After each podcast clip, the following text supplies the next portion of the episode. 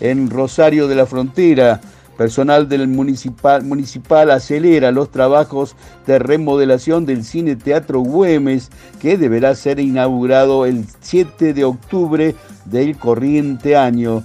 Para el mismo está prevista la presencia del gobernador de la provincia y actuará en la inauguración la Orquesta Sinfónica Juvenil de la provincia de Salta.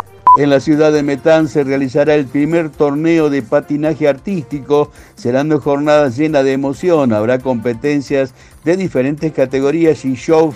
La entrada tiene un valor de 50 pesos. Este 21 de septiembre Metán será sede del primer torneo de patinaje artístico.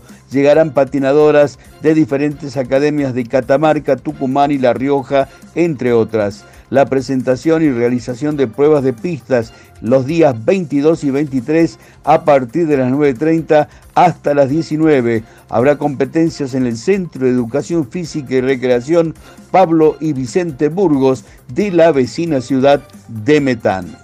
El ingenio San Isidro reinicia hoy su producción luego de ocho meses de inactividad con nuevos dueños. Ayer la empresa informó que fueron incorporados 185 trabajadores, todos ellos vecinos del departamento Güemes, y que está previsto contar con otros 140, también salteños, para las actividades rurales. Advirtieron que no se trata de reincorporaciones y que no tomarán más personal del que haga falta para la producción.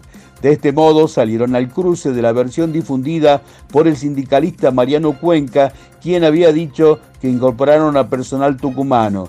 Vino hace un mes un equipo de técnicos tucumanos quienes se acondicionaron todas las instalaciones, pero son personas que trabajan transitoriamente y que se volverán a Tucumán cuando concluya su trabajo, explicaron los nuevos propietarios Jorge Ferro y Diego Ruiz.